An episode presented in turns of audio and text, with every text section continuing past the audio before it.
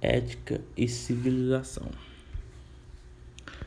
Aristóteles acreditava que o homem, como indivíduo racional, deveria buscar o bem com base nas suas ações realizadas, diferente dos animais que agem por instinto, ou seja, sem pensar. Para Aristóteles, o maior objetivo do ser humano é a busca pela felicidade, sendo assim o seu maior bem. Ele também entendia que cada indivíduo pensa diferente um dos outros.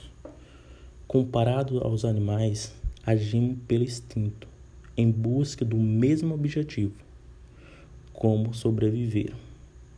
Temos necessidades, são elas alimentares, dormir, beber água, reproduzir.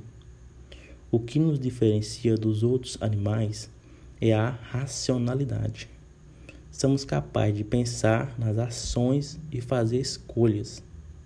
Com o pensamento e análise de Aristóteles, podemos perceber que a sensação, a razão e o desejo são pontos que controlam as ações humanas. E apesar dos animais também ter sensações, isso não faz parte da ação.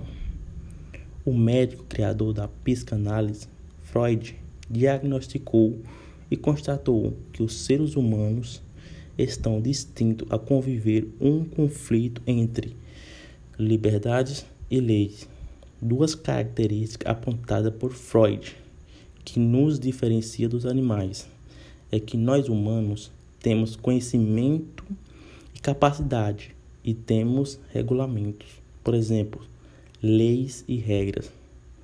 Para controlar as, as relações dos homens uns com os outros.